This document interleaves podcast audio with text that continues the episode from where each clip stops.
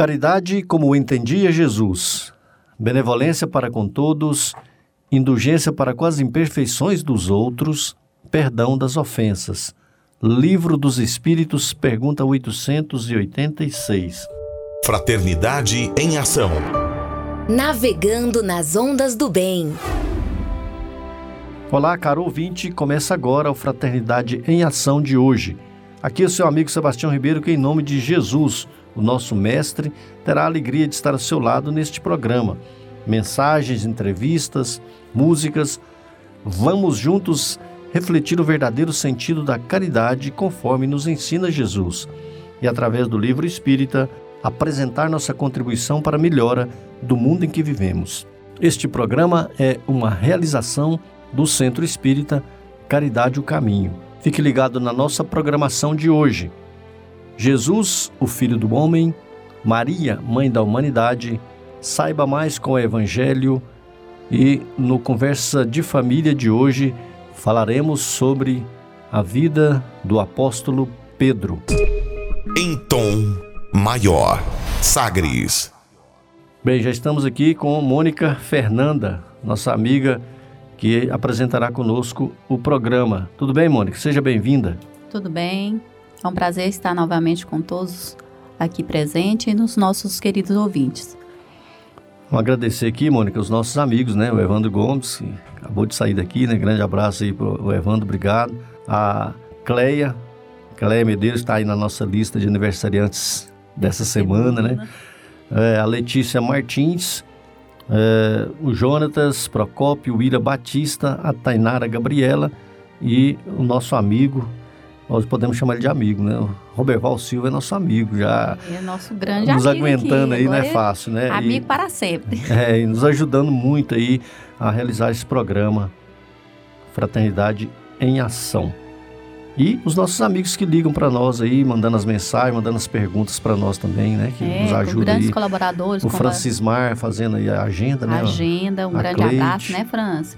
A família Hernani, que a gente tem que falar que é a família toda, né? É. Que está sempre contribuindo As conosco. preces né, das crianças As- aí. a, pre- a prece passada aí foi do Pedro Hernani, que foi uma gracinha, foi O muito Pedro e o- comentado. é. Foi, o pessoal gostou muito. O Pedro e o. O Pedro, o Paulo Hernani, né? É, o Paulo também. Lucas também, sempre que está colaborando conosco também. Deise aí, um grande abraço. Ricardo, que está sempre conosco aí.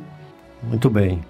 Vem aí a mensagem inicial e a nossa prece. Civilização e Solidariedade, pelo Espírito Emmanuel, psicografia de Francisco Cândido Xavier, livro Seguindo Juntos, lição número 16. Numerosos os companheiros que se creem modelos acabados de humanismo. São repositórios vivos da cultura de todos os tempos. Descerram ilimitados horizontes à inteligência e debruçados sobre publicações, falam de ciência e filosofia, dominando os mais altos conhecimentos. Entretanto, não toleram o mínimo contato com o sofrimento do próximo.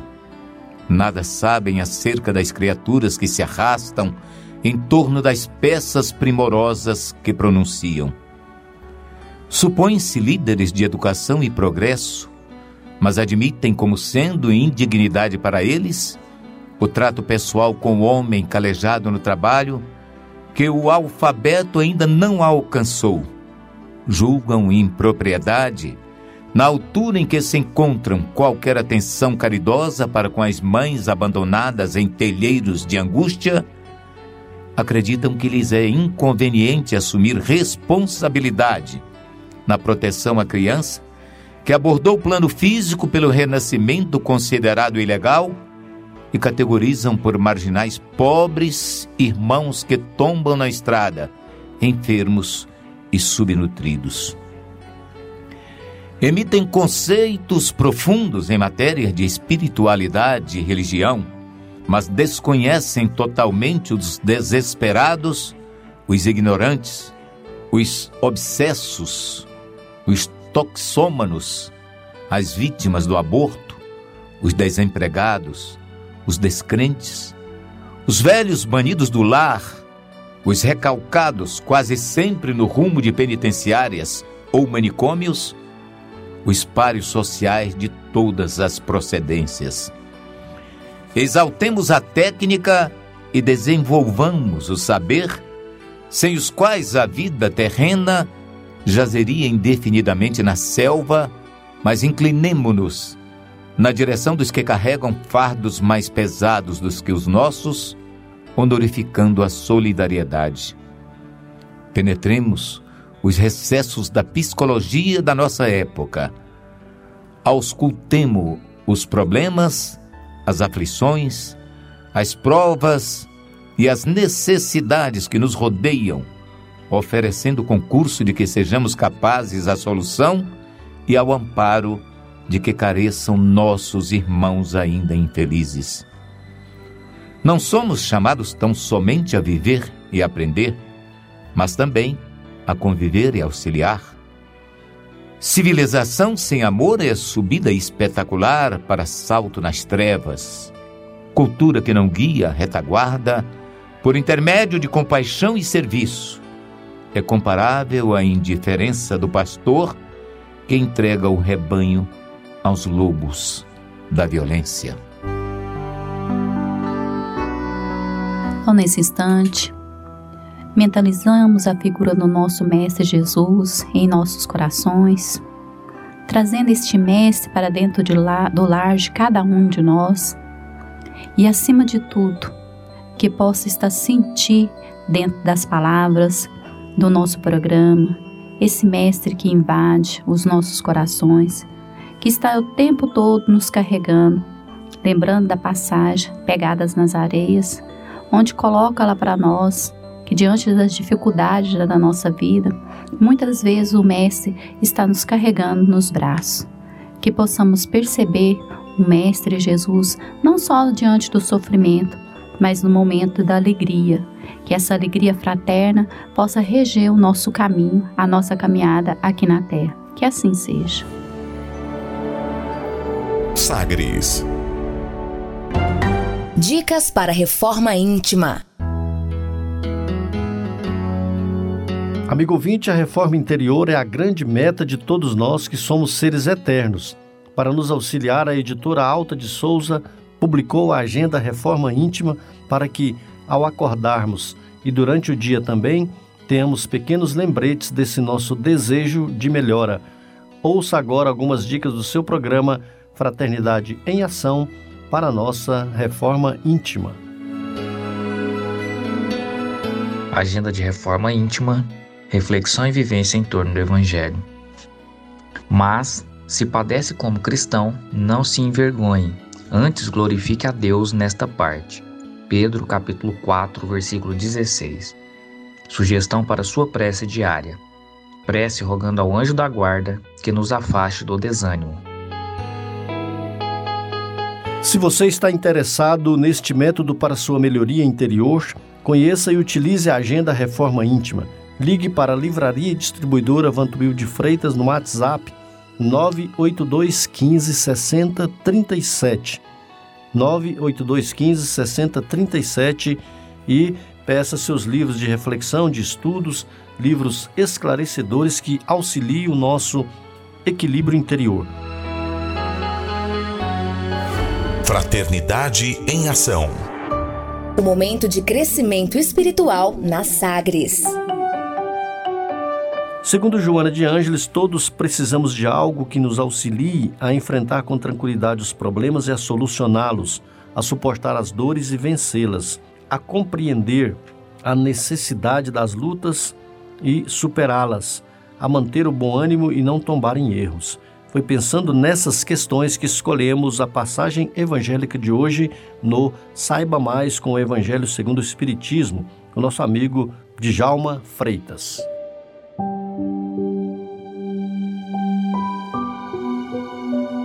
Caros amigos, que a paz do nosso Senhor Jesus esteja nos nossos corações e de toda a humanidade desse globo, encarnados e desencarnados. Continuando o Evangelho, capítulo 5, Bem-aventurados aflitos. Ao nos depararmos com esse pequeno texto, né, os tormentos voluntários. A primeira sensação é de estranheza, de perplexidade. Como assim tormentos voluntários? Quem, em boa consciência, raciocinando direito, queria ou criaria tormentos para si mesmo? Que motivos teria alguém para procurar com as próprias mãos situação para se sentir-se miserável, arruinado?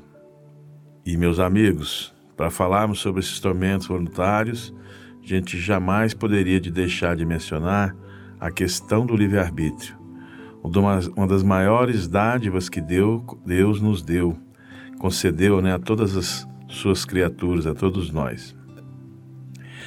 Ah, mas muitas vezes o homem transforma essa dádiva do livre-arbítrio, do livre pensar, do livre decidir, em uma arma contra si mesmo, trazendo-lhe sofrimentos. Pensa nós que podemos decidir, decidir adquirir o que não está ao nosso alcance, o que pertence a terceiros. A gente almeja, às vezes, acumular mais bens do que necessita, submeter futilidades, desprezar valores morais, deturpar os melhores preceitos sociais, avançar nos direitos alheios, principalmente nessa questão de intrometer na vida né, e nos direitos das pessoas. Querer granjear a qualquer custo o respeito, dos subalternos e das pessoas em geral. Isso faz parte da grande maioria nossa. Né? Aí, quando vem as consequências, a gente, a primeira a oportunidade, a gente quer buscar, o ser humano busca repassar para alguém as, a culpa das suas, dos seus erros, das suas decepções. E geralmente em Deus, no próximo, na incompreensão do mundo, quando a gente acredita na reencarnação, quer debitar os valores e essas, e essas consequências ao passado desventuroso. Eu diria que 90% dos nossos males, das nossas aflições, que trazem dor, sofrimento, verdadeiros tormentos, derivam sim dos atos de agora, do momento, da atualidade. Fruto das nossas imprudências, das nossas imprevidências, das invejas, como diz o próprio texto, dos ciúmes, das imperícias, da ganância, do orgulho, da vaidade, da ambição e de todos os excessos de toda a ordem. Resumindo, devido à nossa insaciabilidade. Concluindo, infelizmente, todos nós temos sofrimentos que são em algum grau voluntários. Não porque conscientemente escolhemos sofrer, ninguém busca, vá, ah, vou fazer isso para me, me experimentar, quero sentir o sofrimento. Não. Mas porque tomamos decisões e insistimos em hábitos que sabemos muito bem não que não nos vai trazer nada de bom, nada de bem, que não vai melhorar em nada as nossas vidas. Enfim, meus amigos, meus irmãos, somos responsáveis por nossos sentimentos. Porque querer mudar o outro, quando podemos mudar nossa reação ao que ele faz. Sabemos que ninguém burla a justiça de Deus sem a devida corrigenda e reparação. Caso alguém nos tenha causado mal propositadamente, essa pessoa terá de lidar com as consequências de seus erros, lógico. Então não cabe a nós mudar ou julgar ninguém. É, isso é uma constante vigilância que todos nós devemos ter. Não querer que mudar as pessoas e principalmente não julgá-las. Muito sofrimento pode ser evitado quando decidimos, pela resignação, pela fé e pela humildade, pelo amor de Deus e na certeza que esse Deus nos protege. Então, ao invés de criar tormentos para nós mesmos e para os outros, elevemos o nosso pensamento ao que realmente é importante e façamos o possível para mudar nossos padrões de comportamento. Busquemos, acima de tudo, a paz de nossos corações. Paz que eu estendo, a paz de Jesus a todos os nossos corações, a todos os nossos ouvintes que está conosco no dia de hoje. Obrigado a todos e que a paz de nosso Senhor Jesus reine em seus lares. Que assim seja.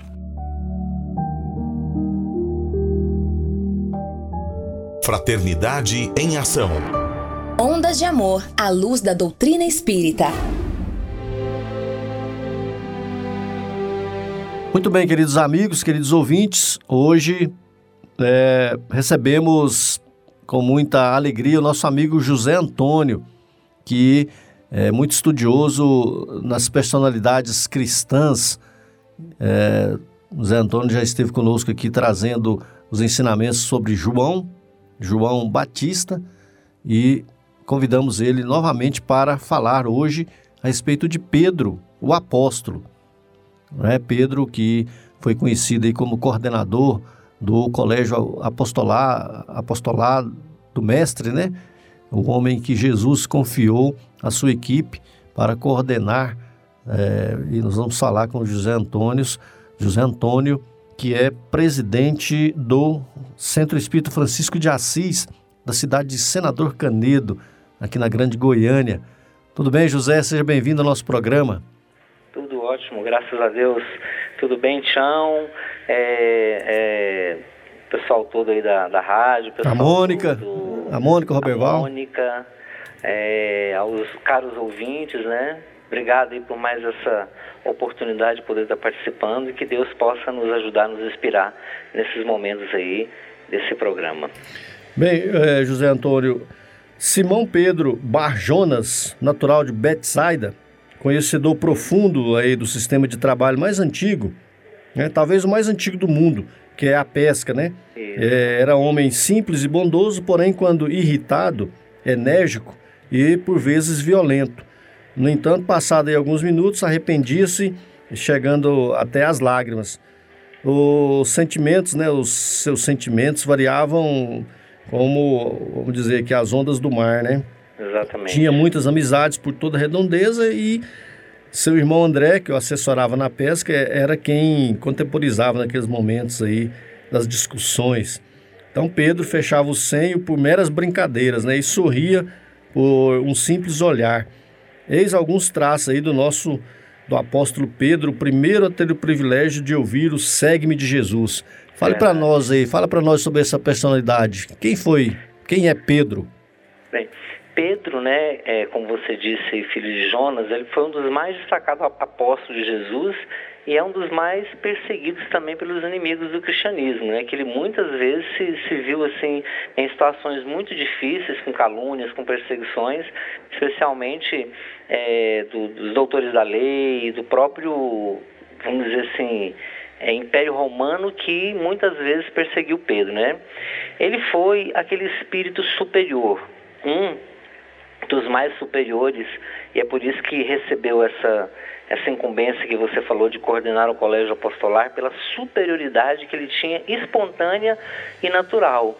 E devo até acrescentar, quando você falou dele, né, de todas essas, essas características de Pedro, uma delas era a sinceridade dele e a humildade que ele tinha que era realmente assim, em todos os diálogos, quando lemos o livro Boa Nova, nós vemos uma humildade, uma sinceridade em tudo que ele coloca, né?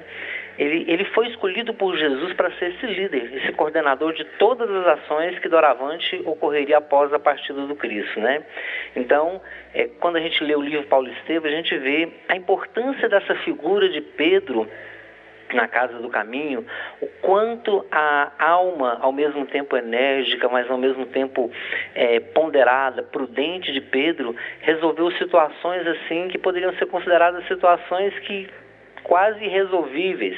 Por exemplo, uma delas foi a questão da, da circuncisão, que houve uma discussão entre Paulo e, e, e Tiago, e que ele foi o mediador e conseguiu resolver a situação de uma forma conciliatória, assim como muitas outras situações que, que ocorreram naquele momento. Então, Pedro era esse espírito, ao mesmo tempo, é, como disse, enérgico, né? tinha aquela espontaneidade, às vezes por pouca coisa ele realmente perdia a paciência com algumas situações, mas a gente vai ver que ao longo do tempo, ele conduzindo esse processo da casa do caminho, seu estudo do evangelho, seu processo de reforma íntima, ele também vai tendo um maior autocontrole ao longo desse tempo, se tornando um homem mais ponderado, mais prudente e serenando mais e mais. E uma das características que acho que se destaca demais em Pedro é a fraternidade, a grande fraternidade que ele tinha, o amor pelos, pelos pequeninos, pelos sofredores, pelos doentes. Ele realmente tinha um coração grandioso e por isso Jesus escolheu ele para essa tarefa, para essa missão tão difícil, né? Pois é, o José Antônio, é, é, tem uma, justamente essa pergunta: qual a função que Jesus deu para ele lá no Colégio Apostolar? E o William Barros, nosso amigo, nosso ouvinte, ele está, é, ele complementa aqui fazendo também essa, essa pergunta: que como é que Jesus, qual critério, né, que Jesus utilizou para para chamar ele para para a função no colégio apostolar é, como um dos apóstolos, vamos dizer assim. Sim. É, em primeiro lugar, quando a gente observa é, toda a, a escolha que Jesus fez, a gente sabe que não foi uma escolha aleatória. Antes do processo reencarnatório, é, Jesus já tinha esses espíritos como seus auxiliares, da chamada falange do Espírito da Verdade, né? É, era o, grupo de espíritos que já estava com ele é, anteriormente, também em outras encarnações, como a gente vai ver posteriormente, que Pedro é, fez parte, né, em outros momentos, é, do trabalho, da, vamos dizer assim, da pregação, da, de levar a, a, a lei de Deus em outros momentos junto ao povo hebreu. E Pedro, então, é um daqueles espíritos superiores do colégio apostolar de Jesus que foi escolhido. Qual era a função dele? A função de um líder, de um pai, de um, de um coordenador, né? ele juntamente com os discípulos de Jesus, ele deu continuidade a essa mensagem do mestre com muita prudência. Pedro foi aquele catalisador e organizador das ações que ajudaram na difusão do cristianismo. Então, ele teve um papel importantíssimo de ser esse coordenador daquele processo inicial. Primeiro, ele recebeu todas as lições do mestre, absorveu tudo, né?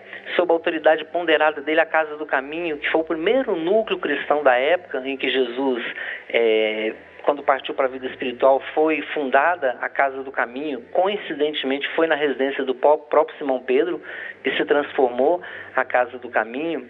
Ele, com mais extremos, ele compaixão, né? Que ele tinha esse, essa compaixão, esse amor, né? Juntamente com é, João, Tiago, Barnabé, Lucas, Paulo, é, eles tratavam os doentes, os necessitados, transformou a Casa do Caminho um verdadeiro hospital e uma casa de fraternidade.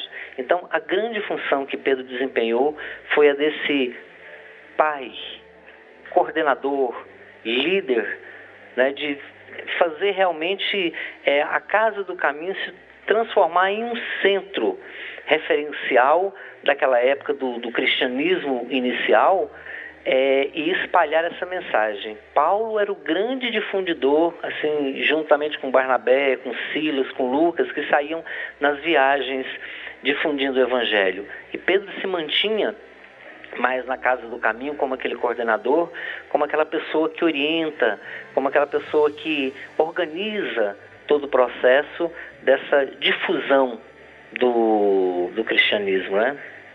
Certo. E José Antônio, no, no livro Ave Luz, é, psicografado pelo médio João Nunes Maia, né, o espírito Shaolin, ele fala de outras características também de Pedro, até só para corroborar isso que você está dizendo aí, que Pedro era caloroso, vigoroso e normalmente comunicativo, né? É, parece que ele também é, possui aptidão natural para exercer essas lideranças aí, né? É, ele era um grande líder, né? Ele tinha um, um, espírito de liderança, tanto que ele, desde o início, quando ele é convidado por, por Jesus, né? Juntamente com seu irmão André, que ele já naturalmente vai assumindo, vamos dizer assim, a, a liderança desse grupo é, apostólico dos discípulos, né? Exato. A, a Mônica tem uma, umas colocações aqui. Olá, José. É, Mônica, tudo bem? Tudo bem. É, chegou aqui para nós a pergunta da nossa ouvinte, Neuza Maia, da cidade de Nerópolis. Sim. Ela faz. Está é, tá dentro da, desse momento que você está esclarecendo. Ela está perguntando aqui qual foi a missão de Pedro segundo o Espiritismo. Certo.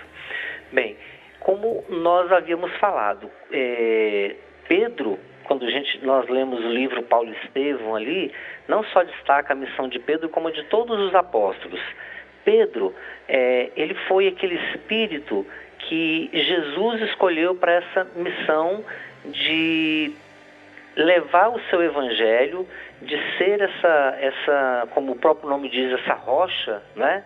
essa pedra é, que onde se edificaria a igreja do Cristo, o cristianismo seria edificado a partir daquele momento, porque como Jesus veio e a, a tarefa dele era só realmente a de trazer o evangelho, precisava que se desse uma continuidade a isso.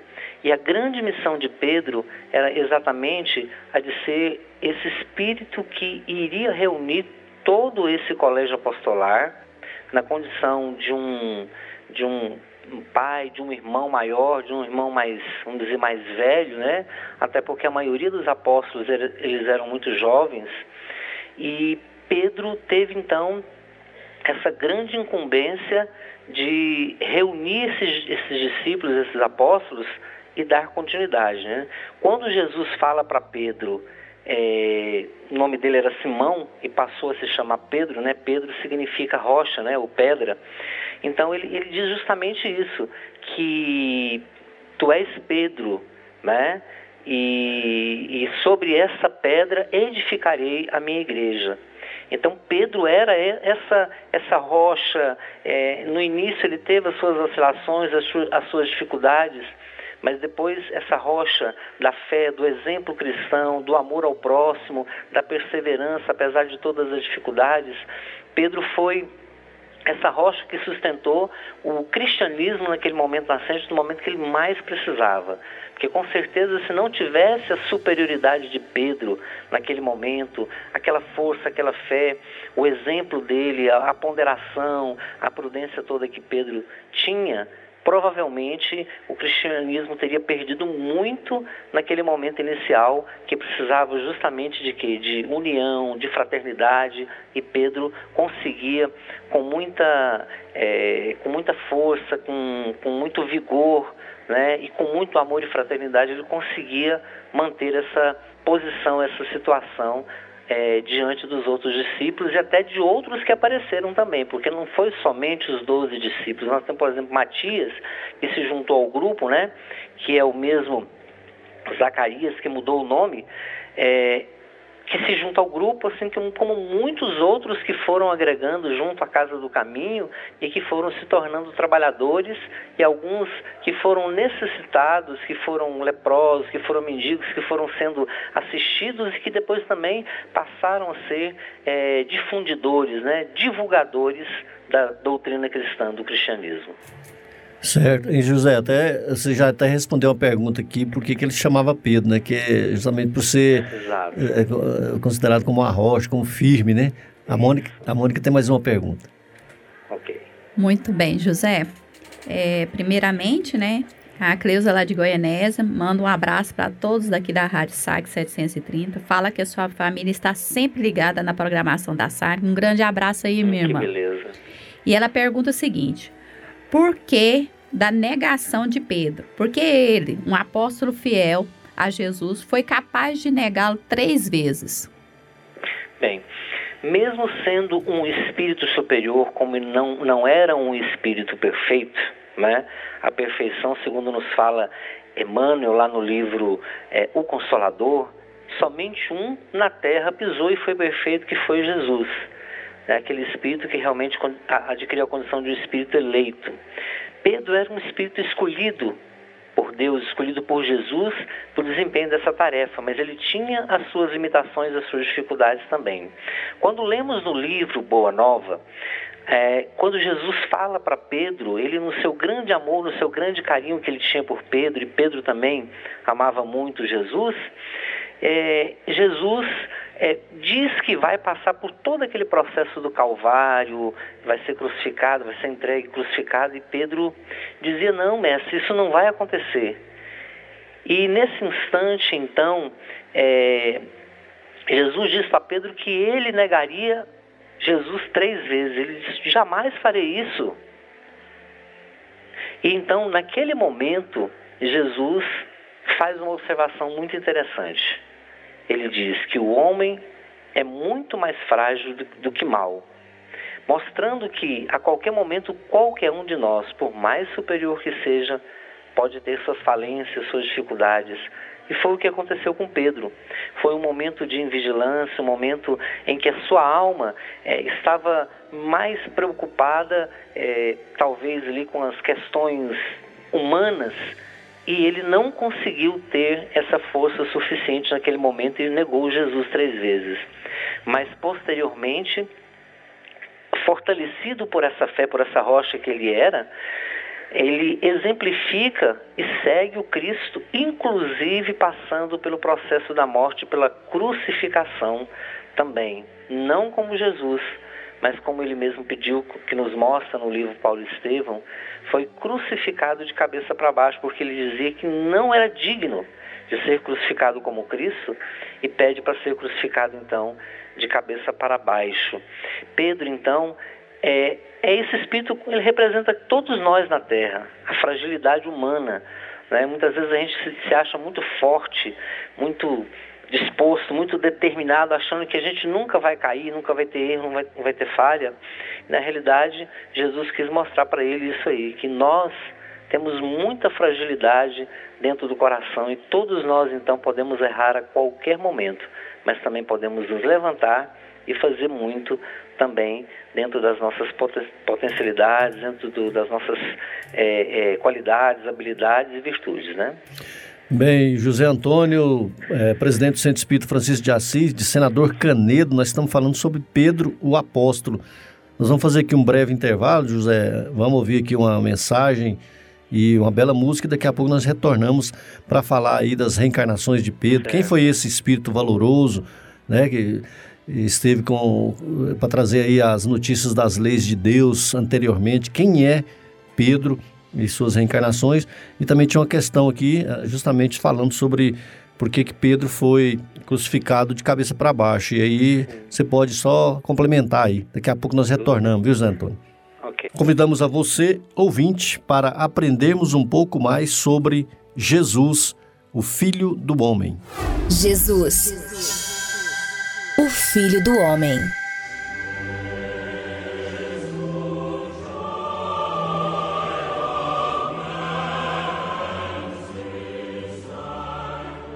O modelo.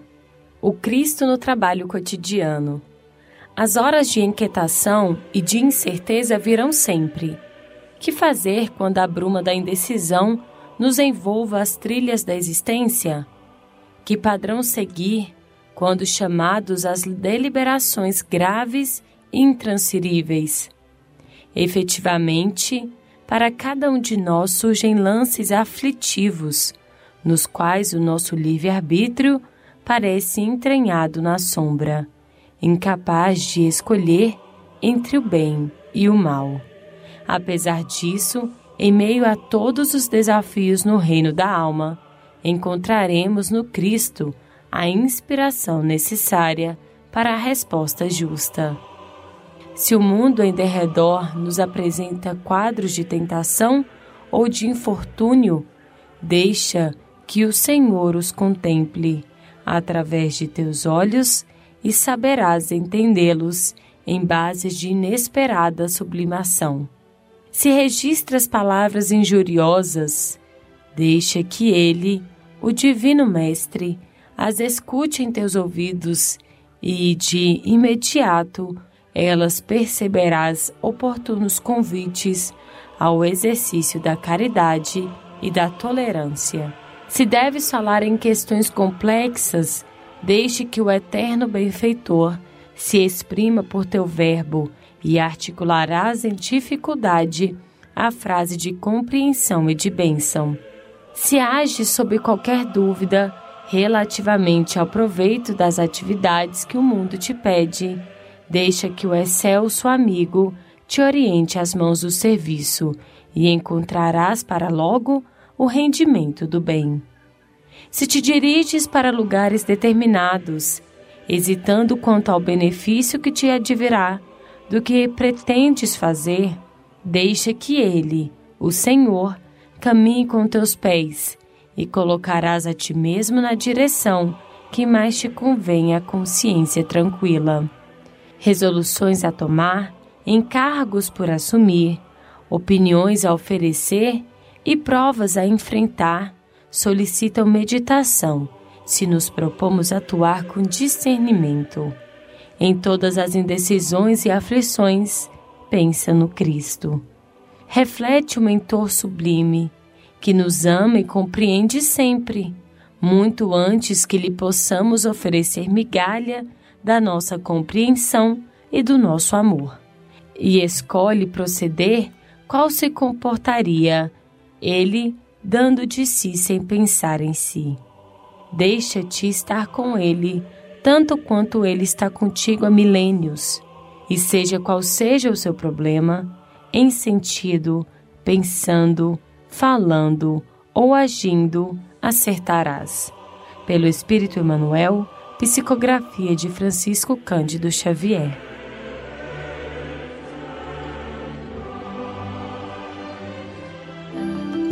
Momento musical.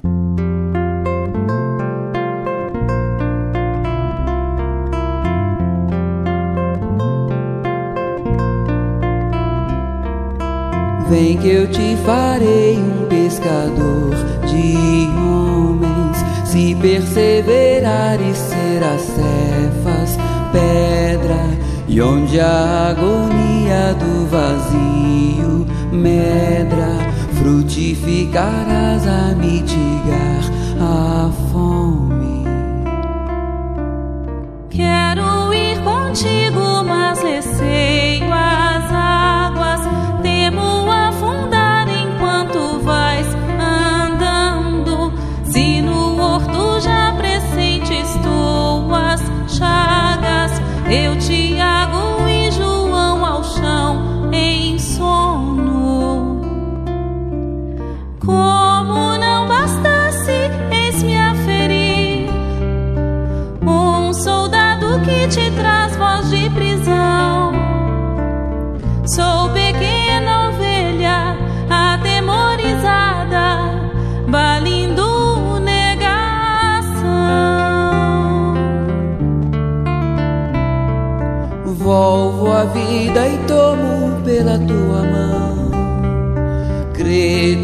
levarei onde não queiras ir. Pedro, tu me amas. Pedro, tu me amas. Pedro, tu me amas. E tu que és a E rocha, que és a rocha, constrói a minha casa no coração do irmão.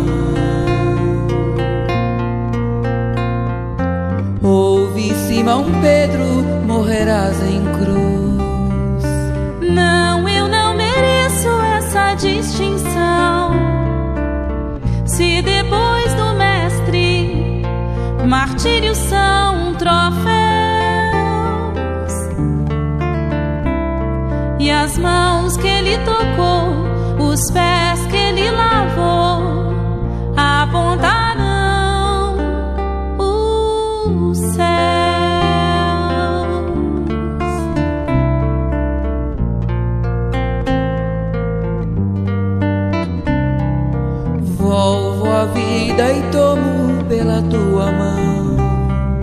Crê, te levarei onde não queiras ir. Pedro, tu me amas. Pedro, tu me amas. Pedro, tu me amas. E tu que és a rocha. és a rocha, Constrói a minha casa no coração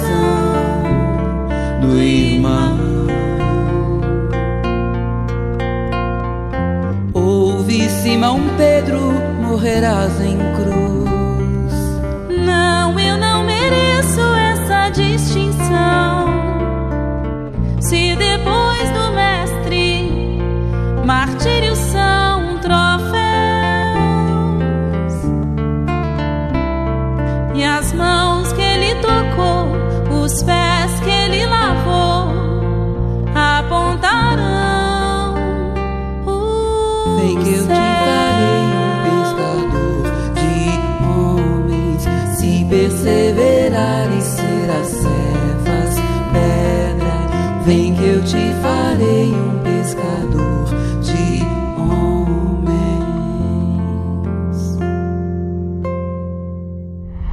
Continue na Sagres. Daqui a pouco tem mais. Fraternidade em Ação.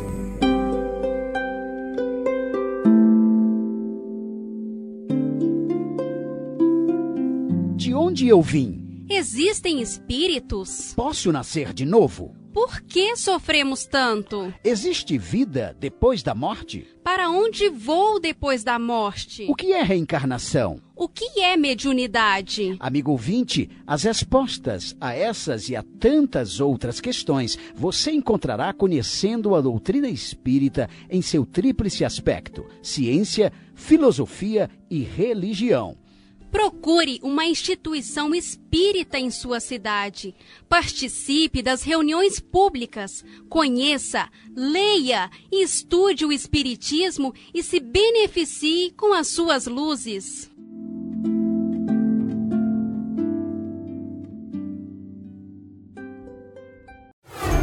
De volta com mais. Fraternidade em Ação.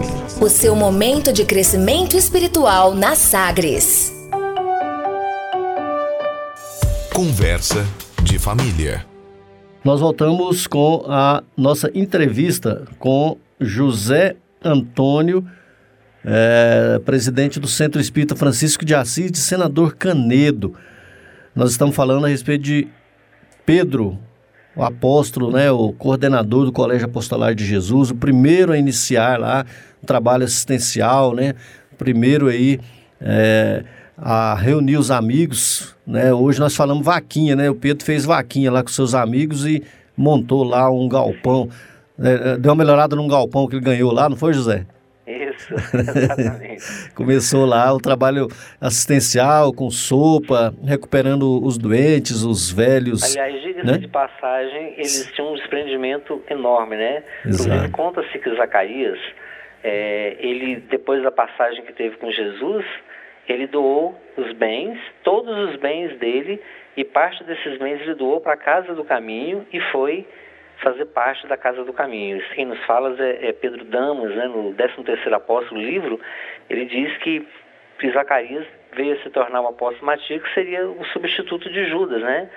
E ele fez isso, doou parte dos bens dele, foi para a Casa realmente do Caminho e passou a fazer parte do grupo também é, dos trabalhadores, né, da primeira hora, dos trabalhadores cristãos da Casa do Caminho. Exato, é, inclusive ele teve um encontro com Paulo, né, e, e ele foi muito ponderado. Eu, fico imaginando se o Pedro fosse aquele Pedro do início lá, meio resistente, meio bravo, lá meio vigoroso, lá, é. se ele batesse de frente com uma Paulo. transformação, né? Como é? É, é o que a gente acredita que existe essa transformação, né, né Sebastião? é, Jesus confia, né? Confia como confiou em Pedro, sabendo que ele ia realmente é, negar ele por três vezes, mas confiou a coordenação a ele, né, a continuidade aí do cristianismo. Muito bem, José, eu tenho uma, mais outro questionamento aqui com a Mônica. Ô, José, lá em, na primeira epístola de Pedro, no capítulo 4 e versículo 8, ele tem uma frase, né, que ele, aí dá para a gente pensar no que está sendo refletido nesse momento. A frase dele é, fala o seguinte, o amor cobre multidão dos pecados. Aí mostra o Pedro reformado, né? Daquele momento que ele nega Jesus, aí, aí ele preparado para o trabalho realmente do Cristo. Isso. É, a gente sabe que a evolução do espírito, ela depende só realmente do espírito querer fazer o seu esforço. A gente vê o caso de Paulo. O Saulo, né, de Tarso, na estrada de Damasco, ele encontra Jesus. Muita gente pensa que a partir daquele momento, por um ato milagroso, ele virou Paulo. E a gente sabe que ele enfrentou muitas dificuldades, muitas lutas interiores para conseguir chegar a ser o Paulo que ele era ao final da sua existência, da sua vida. Aquele homem transformado, modificado, né, que conseguiu é, transformar uma vida de de títulos que ele tinha, que chegou inclusive a ser é, o responsável pelo Sinédrio, né, o superior de todos lá em termos de título, e abandonou tudo para seguir o Cristo e, e, houve uma transformação é, realmente dele. Pedro a gente vê a mesma coisa, né? Um Pedro realmente no início é muito hesitante, muito é, com muitas características ainda da, da própria educação da época, mas um espírito superior que entendeu a mensagem do Cristo e mudou é, completamente a sua forma de ver, de enxergar, inclusive o seu comportamento, a sua forma de tratar as pessoas e de, de, de convivência. Ao final da existência, a gente vendo um homem ponderado, humilde, é um homem é, fraterno, amoroso com, com todos aqueles que buscavam ele na casa do caminho. Então isso prova para nós que é possível essa transformação, que a gente só precisa fazer realmente a nossa parte, lutar é, buscar reforma íntima, buscar transformação, que Deus sempre nos ajuda. E a gente tem, com certeza, o apoio do nosso anjo da guarda, dos bons espíritos, quando a gente quer fazer essa transformação. É, o esforço nosso, ele é compensado por essa ajuda, por esse auxílio dos bons espíritos do nosso anjo guardião. Ô José, tem uma pergunta aqui, vinda de Rio Verde, da Adriana. E Sim. Sebastião, primeiramente, a Adriana, né?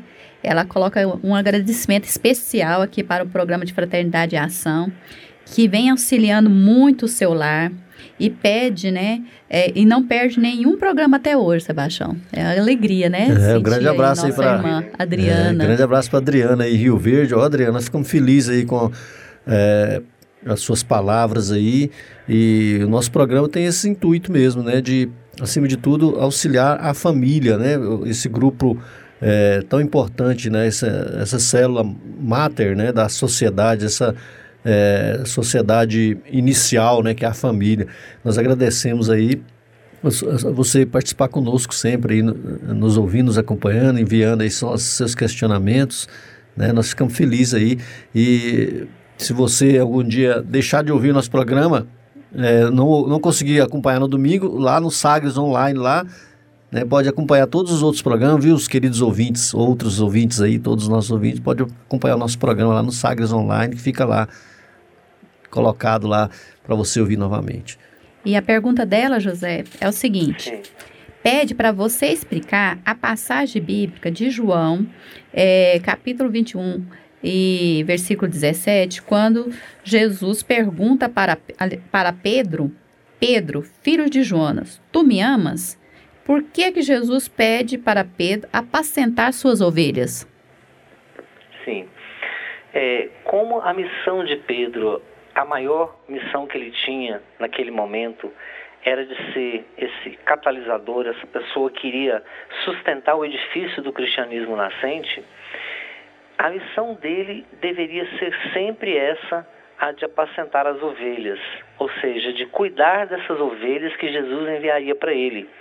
E a gente incluiria nessas ovelhas os próprios seguidores, os próprios discípulos que estavam com ele, que muitas vezes entravam em contendas, em dificuldades, em discussões, e Pedro sempre era aquela pessoa ponderada.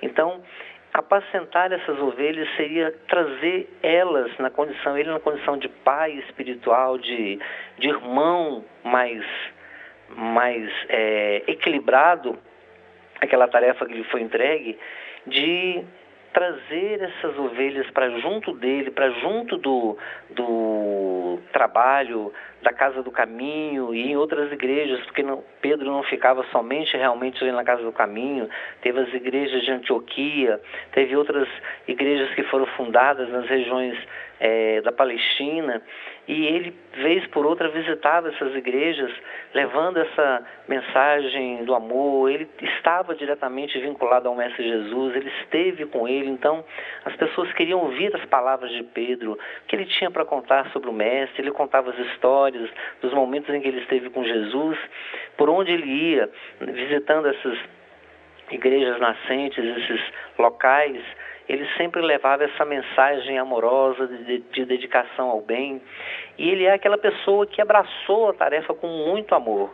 Né? Então ele, ele fazia tudo aquilo com muito amor, com muito carinho e acreditava que quanto mais ele colocasse esse amor, essa fraternidade, mais o cristianismo ganharia com isso. E realmente a gente vê que que foi muito importante, porque o exemplo de Pedro atravessou aí 20 séculos até hoje. Nós estamos falando em Pedro, lembrando da, dessa figura magnífica do apóstolo Pedro, sabendo que ele teve uma importância muito grande. Né? Ele realmente entendeu a mensagem do Mestre e ele fez. Ele apacentou essas ovelhas, organizou todo o, vamos dizer assim, o edifício do cristianismo nascente, né? toda aquela aquele momento inicial que não foi fácil, a gente imagina o quanto foi difícil.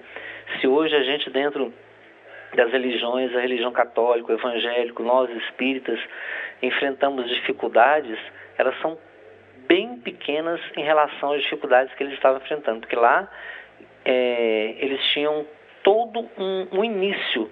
Nós, os espíritas, já temos o cristianismo a nosso favor, né, que já foi trazido ao mundo pela mensagem do Mestre. Eles não tinham nada, não tinha, estavam começando bem do, do início mesmo. Então Pedro enfrentou dificuldades enormes e manteve-se firme e com certeza entendeu esse chamado, esse pedido de Jesus, né, de apacentar as ovelhas de Jesus. Bem, José, é, tem mais uma colocação aqui, é, agradecendo aí a, a dona Elisa, o, Douglas e, e, a, a Nara e seus filhos Lucas e João Vitor, e a dona Terezinha, o Rony, a Luciete, o Jane que estão nos ouvindo aqui. Essa pergunta também para o Emilson e a dona Rosa, e o Januário, o seu Poutino, essa pergunta, quem foi Pedro, né, as suas encarnações anteriores aí? Certo. Bom, segundo nos fala irmão Áureo no livro Universo e Vida, Pedro, antes da sua reencarnação como o apóstolo Pedro, ele teria tido é, a, a, sua primeira estada na Terra, no seu, processo reencarnatório, como Abraão. Né? Abraão foi aquele espírito que foi escolhido por Jesus, porque Jesus né, era o Senhor né, dos profetas. A gente ouve falar muito isso, né? Que Moisés conversou com Deus, que Abraão conversou com Deus. E Emmanuel fala que o Senhor dos profetas era Jesus, que ele conversava com eles, né? E lhes direcionava essas, essas orientações. A lembrança que nós trazemos de Abraão é que ele foi para né, a terra de Canaã, essa terra que foi reservada ao povo hebreu, onde eles construíram essa civilização. E um fato muito interessante é, faz a gente até recordar de novo de Pedro.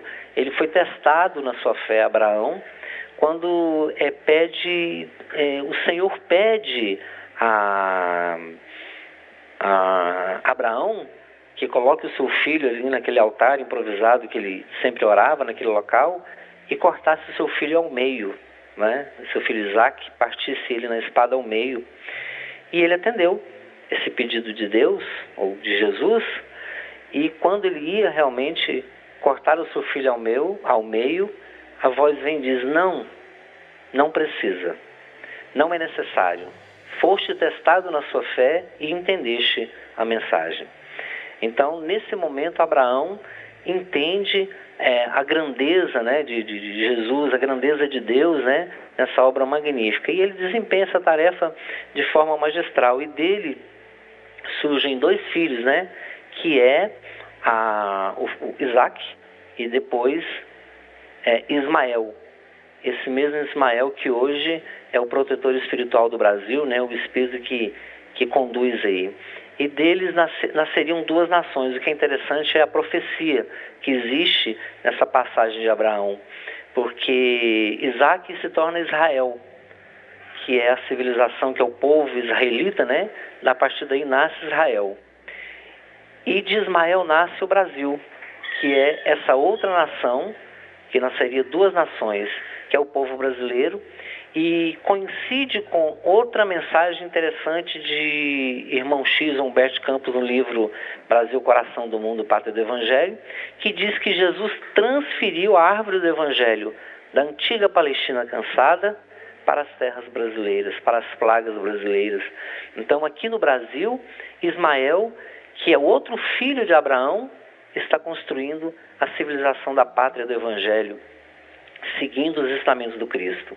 Posteriormente a essa reencarnação como Abraão, ele retornaria como grande Salomão, filho de Davi, né, que foi um espírito valoroso, que trouxe muitas mensagens é, belíssimas né, é, nos Salmos, juntamente com Davi, e foi uma vida de amor, de dedicação, e esse espírito depois retorna então como o grande Pedro, o grande apóstolo Pedro, que vem trazer essas mensagens magníficas que nós temos recebido aí, desse exemplo, desse apóstolo, que o que ele fez pelo cristianismo, com certeza, faz um diferencial enorme na evolução do cristianismo e fazer esse cristianismo chegar a nós até hoje. Ele renunciou muito por isso.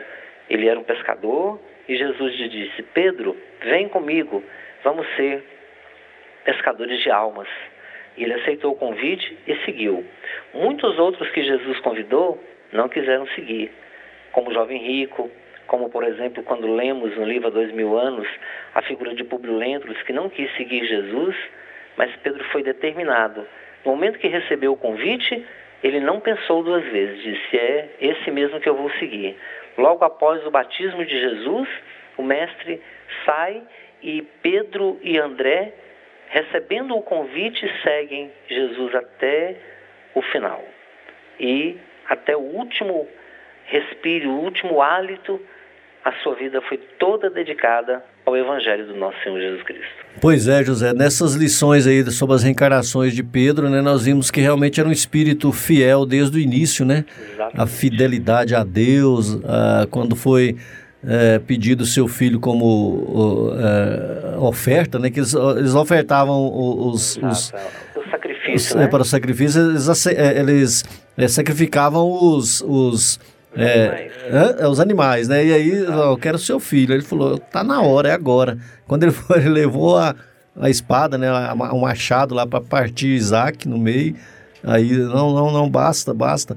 Então, realmente era um espírito firme, um espírito, né? Até como Salomão, temos a, aquela, aquela passagem que o, o as mães estavam brigando por causa do filho, né? Ele falou, para saber qual que é a mãe verdadeira. É, o rei Salomão. Quando é, é, sabia a mãe verdadeira, ele falou: então vamos partir o filho ao meio.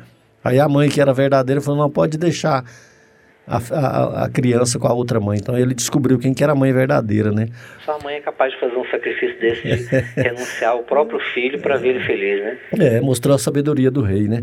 Bem, Zé, é, nós a Mônica está dizendo Schmidt ali que está satisfeita aí. Nós também estamos satisfeitos com a sua participação. Tem uma, alguma colocação para finalizar aí, para alguma coisa que nós não perguntamos aí a respeito de Pedro? Você gostaria de colocar aí pra, no seu sua despedida? É, tudo isso que foi falado sobre Pedro, né? A admiração que, que cresce de nós todos, né? Espíritas e acho que todos os cristãos. Esse espírito tão importante para o cristianismo e para o espiritismo também.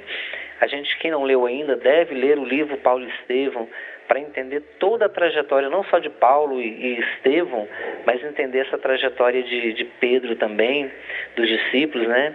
E ver a superioridade que realmente Pedro tinha. E a mensagem que eu acho que fica maior de Pedro em tudo isso aí é a, a mensagem do amor, da fraternidade que ele tinha. Inclusive, ele fez essa colocação, que o amor cobre a multidão dos pecados. Então, ele acreditava muito nessa misericórdia de Deus, nesse amor de Deus, no amor do Cristo. E essa dedicação dele é um exemplo que a gente tem que seguir, de buscar os pequeninos. Ele, onde ele estava, ele sempre procurava os mais necessitados, por onde ele estava, na casa do caminho, onde fosse. Eu queria encerrar minha participação é, contando um fato que aconteceu com Pedro. Ele passava por um determinado lugar ao final da tarde e um mendigo, um paralítico, melhor dizendo, estava deitado, que eles chamavam de uma enxerga, era uma cama improvisada, e pedia esmola para Pedro. E Pedro, então, olhando para ele com muita compaixão, lhe disse: Meu amigo, eu de mim mesmo nada tenho, mas o que eu tenho, isto eu lhe ofereço. Levanta-te e anda. E dizem que o paralítico, naquele mesmo momento, se levantou, pegou sua cama e saiu feliz, agradecendo a Pedro. Pedro, então, entendeu a mensagem do Cristo. Curou, amou, auxiliou e foi esse apóstolo magnífico que trouxe essa mensagem maravilhosa para todos nós. Muito obrigado, José Antônio, presidente do Centro Espírito Francisco de Assis, de Senador Canedo.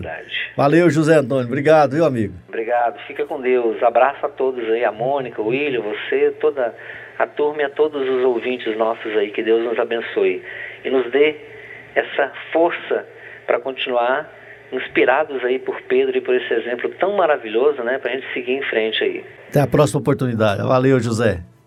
Queridos amigos, queridos ouvintes, nós estamos agora no momento da fraternidade, enviar aqui uns abraços e para os aniversariantes. É, Mônica, eu, eu, rapidamente aqui os abraços aqui, eu comecei já no, no, na pergunta anterior, comecei a enviar uns abraços, mas quero continuar aqui, ó, o seu Josias, a dona Vera de Itaberaí, é, a, a Wanda e a Janaína e o Valdir, grande abraço para essa família muito querida aí, o Diógenes em Itoraí, é, a Faialdo e Sebastião lá em Campinas, o Zé Hilária, Silvana, Maraísa, né, e o Leonardo e os filhos, também o meu amigo Pedro e a Cíntia e os seus filhos, as crianças lá, o Duda, a Duda, né, e o Matheus. A Valquíria em Campinas, o Jobel, que está se recuperando, né, Jobel? Estão sentindo sua falta. O Francisco de Lima, lá no Ceará, a Clarice em Paris, a Keila e o Lourenço em Portugal, em Aparecido Rio Doce, a Jaci, o Paulo, abraço Paulão, a Nayane, o seu Otacílio em Goianésia, a Jane Rogério e o seu filho neto em Trindade, o Alan Luiz também em Goianésia, Eurípides Mendes, pai do amigo Roberval, grande abraço para o Uripim, lá no Faz Salville, o Regis da Fundação, é, o Zé Hamilton, a dona Tânia, lá no Hugo de Moraes, meus vizinhos, a dona Eurides, a dona é, a Persiliana, a Edneuza Bahia, o Marcione, a Belmira e a Fernanda, lá no Santa Helena, a Edna, o Nicolas e a Marivane, a Isabel, o Zé Vendusco, é, o Antônio Otaviano, o William Barros, a dona Márcia e a dona Bárbara, e também o Luciano, que fez aniversário essa semana. Luciano, também a dona Márcia, né, fez aniversário essa semana. Tem mais gente que fez aniversário que você vai falar aí, né, uhum. Mônica? O Ailton na Vila São José, a dona Cândido, o seu Walter, também na Vila São José, o Zé Augusto Teles, no Recanto do Bosque, e o Lazinho Rodrigo na Jardim Nova Esperança o Zé Pereira e a dona Maria de Lourdes, lá no setor Perim, são companheiros do Centro Espírito Caridade Caminho, o João Amâncias Gilmene, o seu Carlos Ferreira, Umbelina, dona Umbelina e a Nirlene. Um grande abraço também para o meu amigo Marcelo, lá em Primavera do Leste, e o professor Carlos Dias, e as amigas Amanda e Michele na Câmara Municipal, e também a Maria de Fátima. Dona Deusilene também ali no setor universitário. Grande abraço para todo mundo aí, que Deus abençoe, Deus ampara cada um também o Wilton, Wilton Tiradentes e a sua esposa Márcia. Os aniversariantes agora, Mônica. Tem gente boa aí, tem gente. Muita gente. Essa, essa semana, né? Foi aniversário de vários amigos nossos. Primeiramente, né? Um feliz aniversário para os nossos amigos anônimos que está sempre acompanhando conosco aqui, né? E nós vamos seguir a nossa pequena lista. Então, um abraço para Márcia Barros, é, Eudisney, de Campinas, Maria de Lourdes, Francilene, da, da Câmara Municipal, grande abraço. André Luiz, primo do nosso querido Sebastião aqui, grande abraço. abraço. Um abraço para André. Sânia, Dalila, Luciano Marcante. A Sânia, da, é, a Sânia Dália, ela de, era de séries, né? É, ah, de séries? É porque uhum. o Sebastião botou separado aqui, Eu gente. separei, é. Eu um grande abraço ali. aí, Dani. É, Fernanda Figueiro, de Porto Seguro, na Bahia. É, Ana Carta da Renaps, um grande abraço. Oh, Ana, Carta, agora está em São Paulo, né? Está longe é, de nós aqui, mas a gente está firme aqui, lembrando de você. Valdemar, sobrinho e neto da Marivânia, grande abraço. João Schmitz, de Pameri, Catalão. Grande, João. Clé Medeiros, aqui da SAG. Abraço, é, Clé. É, fez essa semana, hein? Guardou um pedaço de bolo para nós. A gente vai cobrar aí, Clé. É, a Larissa Barbosa, do Bittencourt Sampaio. Carol, sobrinha da Wanda, da nossa querida Wanda, né, Sebastião? Sobrinha da Wanda, dela. Maria de Lourdes aí, do Zé é. Pereira, né? Maria de Lourdes também, que a gente já falou antes. E para findar, né, uma, um saudoso aí nessa baixão, que é o seu pai, né, João Batista. Ah, meu pai, pois é, se meu pai tivesse encarnado, ele estaria fazendo, completando hoje 104 anos, que ele faleceu com 99. Nossa, maravilha, é, né? Um completista, né? que ele faleceu, é. Praticamente um completista aí. Muito bem. Mas João é Batista, nosso... ele era dia de São João, dia 24 nosso carinho de junho. aí, né? Grande e, João Batista. E para findar, uns abraços dela. E o, um abraço agora. O meu abraço vai ser coletivo. Então eu vou mandar um abraço para a comunidade espírita de Inhumas, Itaberaí, Rio Verde, Nerópolis, Aparecida de Goiânia, Trindade, Goianésia e Anápolis. Um grande abraço a todas essas comunidades. Eu esqueci do Edim, lá de Goianésia, o Edim, a Dinaí, sua irmã, Dinaí de, de Goiânia, né? Esqueci também do Edivan.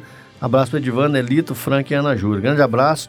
E nós estamos chegando ao final aí do nosso programa Fraternidade e Ação. Grande abraço, viu, Mônica? Fique com Deus. Amém. É, foi muito bom estar na sua companhia, queridos ouvintes. Esperamos contar com você no nosso próximo programa. Acompanhe a, a mensagem de encerramento né, e continue aí ligado na programação da Sagres 730. Até a próxima semana. nós convidamos a você para ouvir agora histórias e experiências de um espírito compromissado com a evolução do nosso planeta. Maria, Mãe da Humanidade. Maria, Mãe da Humanidade.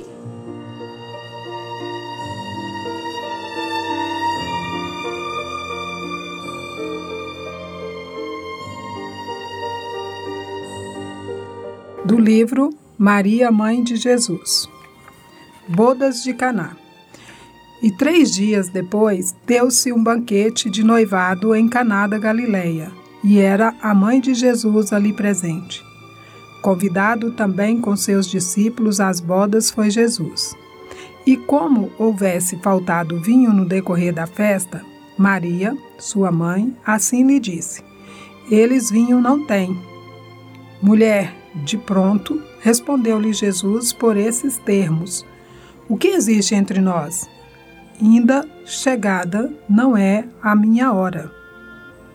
Aos que serviam, disse a mãe de Jesus: Fazei vós outros o que ele vos disser.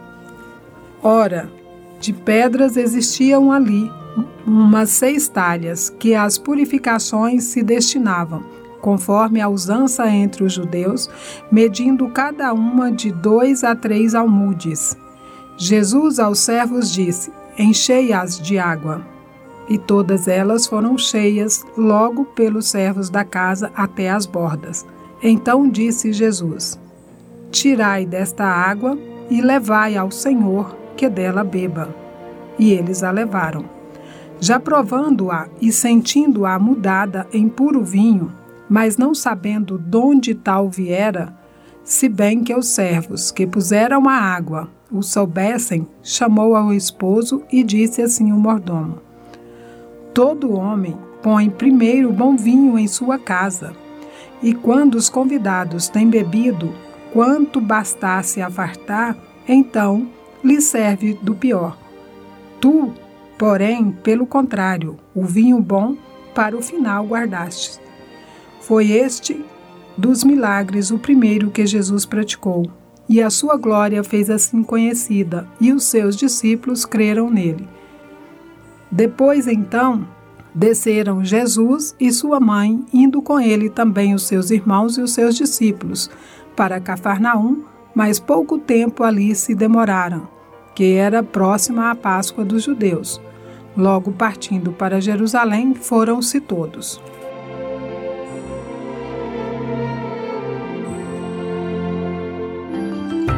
Momento musical.